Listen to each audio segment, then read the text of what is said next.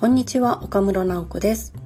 仕事のこと趣味のことちょっといいことをゆるりと語るゆる音です。今日は大学院の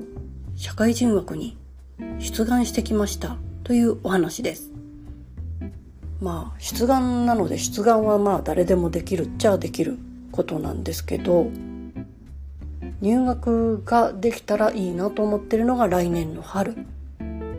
で夏の間にある試験とあと冬の、まあ、1月超えてから出願する試験と2回チャンスがあってでどちらも社会人枠が準備されてる学校だったんですね。なのでまあ前から自分がやりたいことができる大学院っていうのを検索していてでまあ指導教授に一回連絡を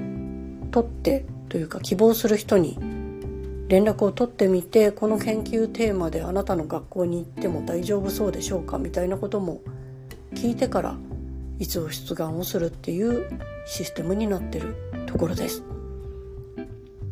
なので準備はまあ去年ぐらいからちょっとしててでも研究とは何か何を君はやりたいんだよみたいな話になった時にまだ全然その辺が弱くて、お仕事のいろんな書くことだったらわかるんですよ。ビジネスでこういうところに役に立つテキストを書かなきゃいけないからじゃあこういうことを準備してこれを聞こうとかここの穴がたくさん開いてそうだからここを埋めないといけないよねみたいなのはまあ仕事の書き物だったらある程度想像はつくんですけれどアカデミックな場所でのお作法とか問いの立て方っていうのは本当に弱いけどやってみたいみたいなところでそれでこの間というかもう半年以上前にその先生にご相談をしてみるっていうところから始めてみました。まあ突き詰めて聞かれるとなんでやりたいのかうまく言語化ができなくってうーんって思ってたんですけどそんなになんでしょうねうちじゃダメだよみたいな言われ方はされなかったのでいけるんかなと思って出願だけは今回ちょっとしてみました、まあ、出願するにあたっていろんな書類も揃えなきゃいけなくてまず経歴書を書くと。で証明写真も撮ると。でその経歴書もなんか小学校から書いてくださいって言われて1行しかなかったんですけど入学から卒業まで書くようになってたからじゃあ全部書かなきゃいけないのかなと思って小学校4つと中学校2つと高校1個大学1個みたいのをギューって書いて、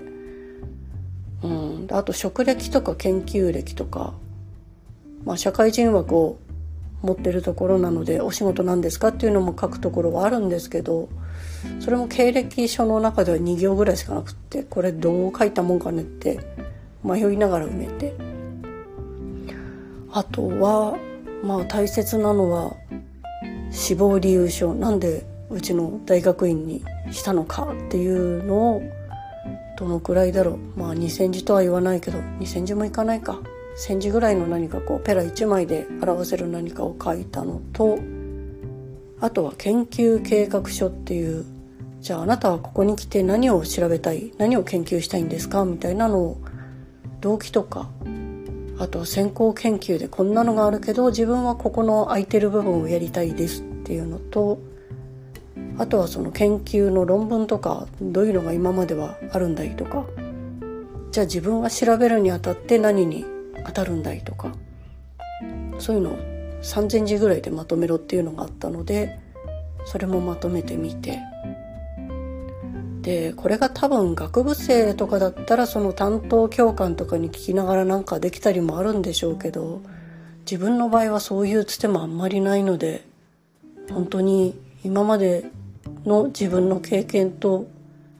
あとはちょっと検索してみて飲酒で何書いたらいいですかみたいな学生の人が読むようなところを読んでみて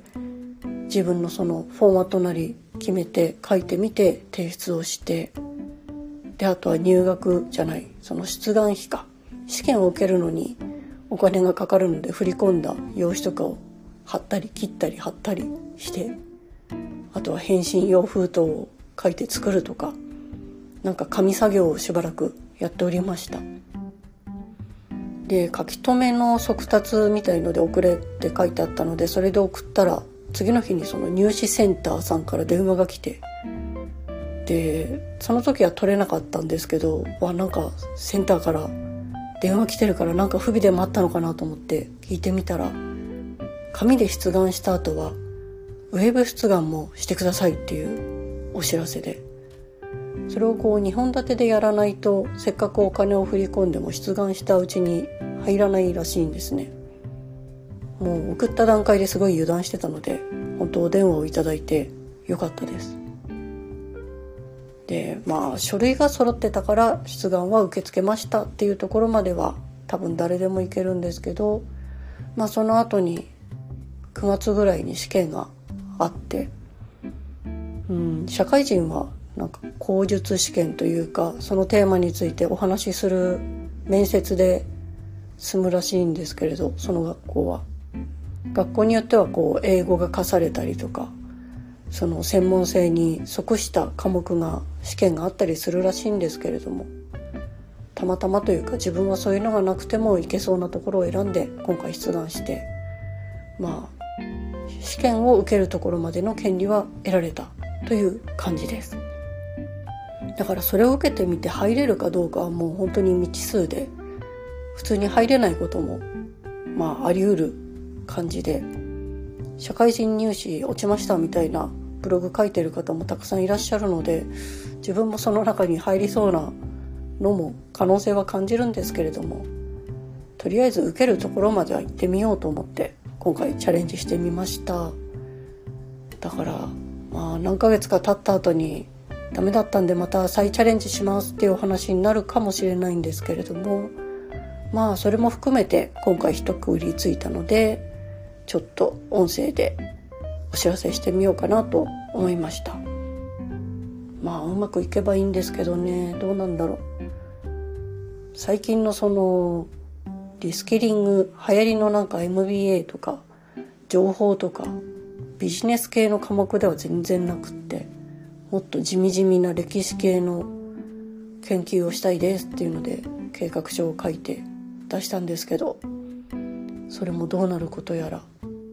多分自分が考えてるのよりはもっともっともっと何十倍も深い問いを立てないといけないとは思いつつ今の自分の実力はそこなのでもう仕方ないと思ってまあ半ば開き直ってちょっと出願したところもあるんですがまたいいお知らせができたらいいなと思ってます。というわけで皆さんにもいいことがありますように。